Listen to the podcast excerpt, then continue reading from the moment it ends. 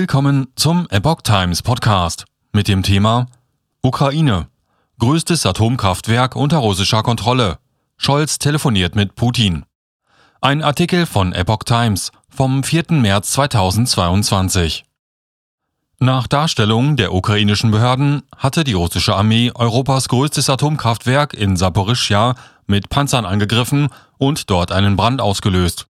Ein Schulungsgebäude und ein Labor gerieten in Brand der von der ukrainischen Feuerwehr gelöscht werden konnte. Das Atomkraftwerk werde nun von russischen Soldaten gesichert und funktioniere normal, sagte der Sprecher des russischen Verteidigungsministeriums Igor Konaschenkov. Nach ukrainischen und russischen Angaben sei keine erhöhte Strahlung gemessen worden. Der UN-Sicherheitsrat wollte sich am Freitag um 17.30 Uhr MEZ zu einer Dringlichkeitssitzung treffen, die vom britischen Premierminister Boris Johnson gefordert worden war. Nach einem Telefonat mit Zelensky warf Johnson dem russischen Präsidenten Wladimir Putin vor, sein rücksichtsloses Verhalten gefährde die Sicherheit von ganz Europa. US-Präsident Joe Biden rief Russland auf, seine Militäraktivitäten auf dem Gelände der Atomzentrale zu beenden.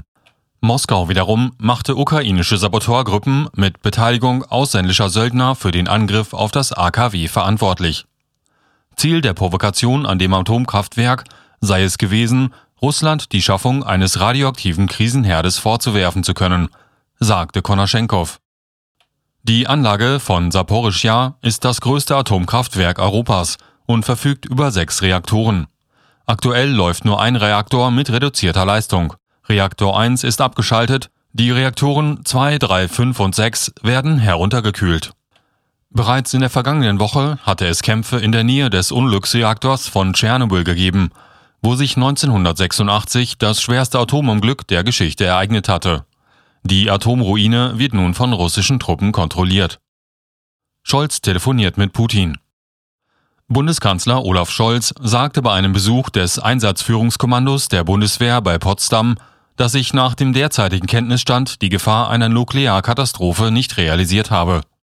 Trotzdem sind wir natürlich immer vorbereitet auf eine Situation, in der es zum Austritt von radioaktiven Elementen kommen kann, so Scholz.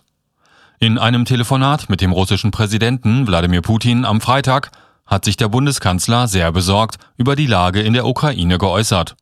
In dem einstündigen Gespräch tauschten sich beide über ihre unterschiedlichen Standpunkte aus, erklärte der deutsche Regierungssprecher Steffen Hebestreit.